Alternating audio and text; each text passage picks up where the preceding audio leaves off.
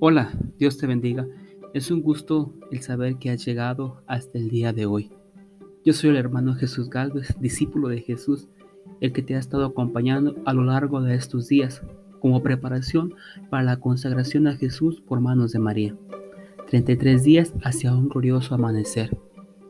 Sí, quizás ha sido un poco difícil mantenerse, ser constante y perseverante, pero lo has logrado. Estás aquí, hemos llegado hasta este día. ¿Y qué has descubierto? ¿Qué has experimentado? ¿Qué has analizado? ¿Qué has meditado a lo largo de estos días acerca de la consagración a Jesús por manos de María? ¿Qué es lo que te lleva a pensar? ¿Qué es lo que te lleva a actuar? ¿Cómo está tu corazón?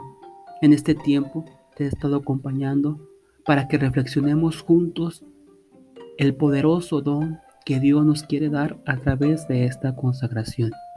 Sigamos adelante, tú puedes. No desfallezcas, perseveremos juntos en este camino, seamos constantes y perseverantes y sigamos pidiendo este don tan maravilloso de la devoción a la Virgen María.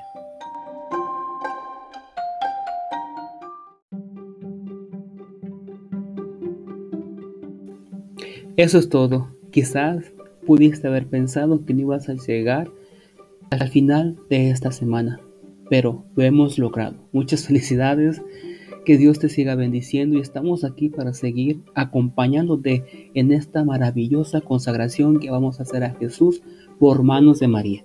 Que nuestra Madre Santísima siga intercediendo por ti, porque el día de hoy iniciamos una nueva semana. Iniciamos con la meditación de la vida de Santa Madre Teresa de Calcuta. Descubramos juntos cuál es el amor que esta santa le demostró a la Virgen María y que obviamente compartió a sus demás hijas espirituales. ¿Estás preparado? Porque yo sí. Entonces te invito a que escuchemos la siguiente reflexión.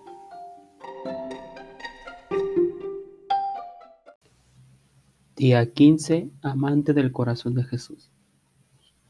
¿Quién es Santa Teresa de Calcuta? Ella es fácil de entender. Lo único que necesitamos saber son dos palabras tengo sed. Estas palabras del corazón de Jesús, dichas desde su agonía en la cruz, fueron la entera preocupación de la Madre Teresa, su todo, y lo mismo se podría decir de Nuestra Señora.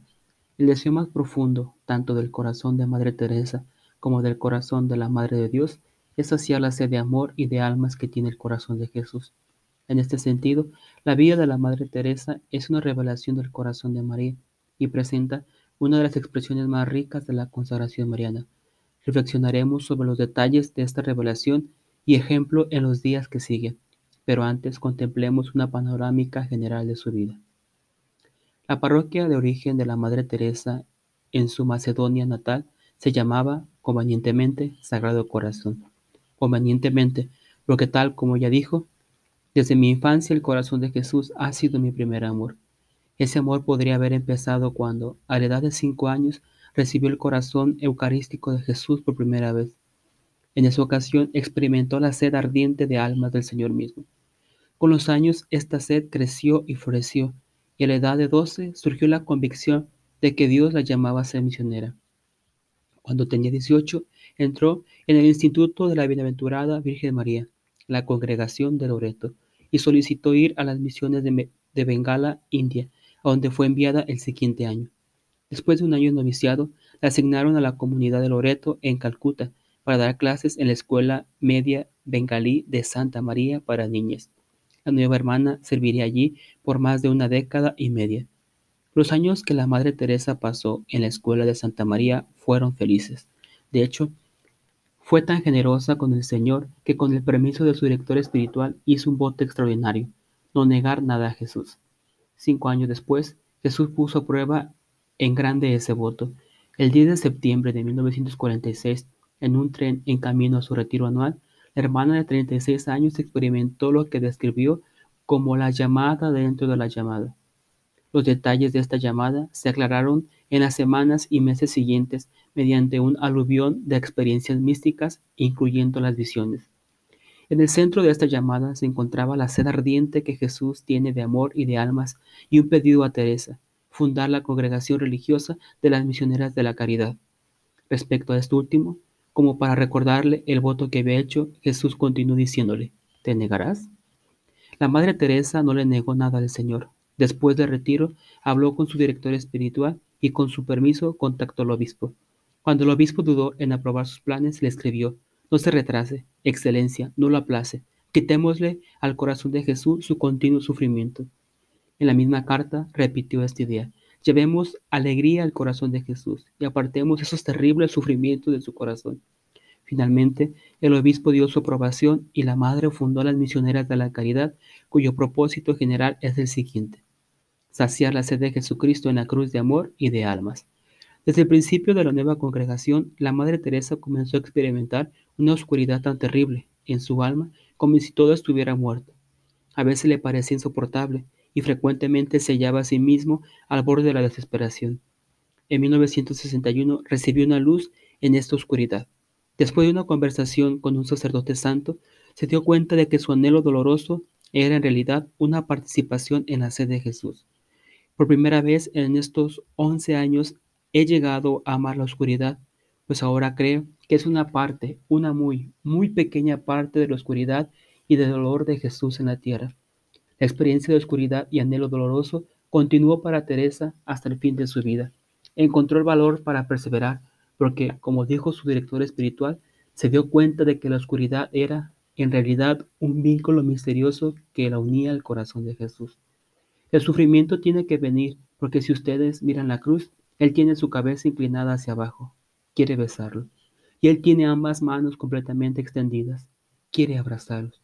Él tiene su corazón totalmente abierto para recibirlos. Entonces, cuando se sientan miserables, miren hacia la cruz y sabrán lo que está ocurriendo. El sufrimiento, dolor, pesar, humillación, sentimiento de soledad no son sino el beso de Jesús, la señal de que ustedes se han acercado tanto que Él puede besarlos. Una vez le dije esto a una dama que sufría mucho. Ella contestó, pídale a Jesús que no me bese, que deje de besarme. Ese sufrimiento tiene que venir tal como vino a la vida de Nuestra Señora y tal como vino a la vida de Jesús. Tiene que venir también a sus vidas, pero nunca pongan caras de tristeza. El sufrimiento es un regalo de Dios, es un vínculo interno entre ustedes y Jesús.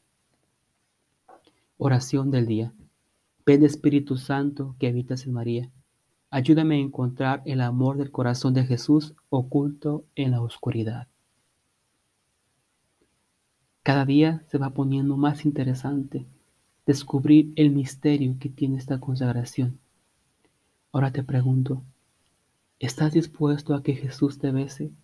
¿Estás dispuesto a que Jesús te abrace y que todo lo que has experimentado sea una manifestación, una pequeña pero muy pequeña manifestación de lo que Él está sufriendo? Pongámonos a pensar en este día. ¿Qué estamos haciendo para calmar la sed de amor y de alma de nuestro Señor Jesucristo.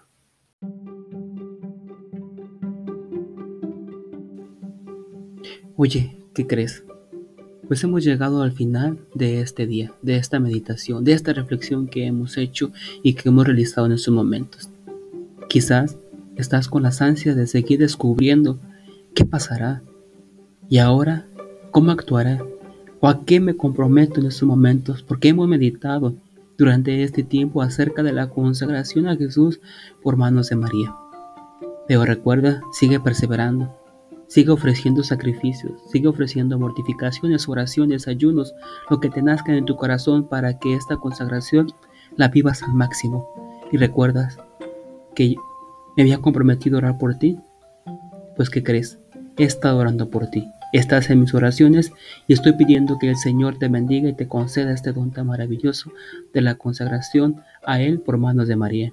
Dios te bendiga, que tengas un excelente día.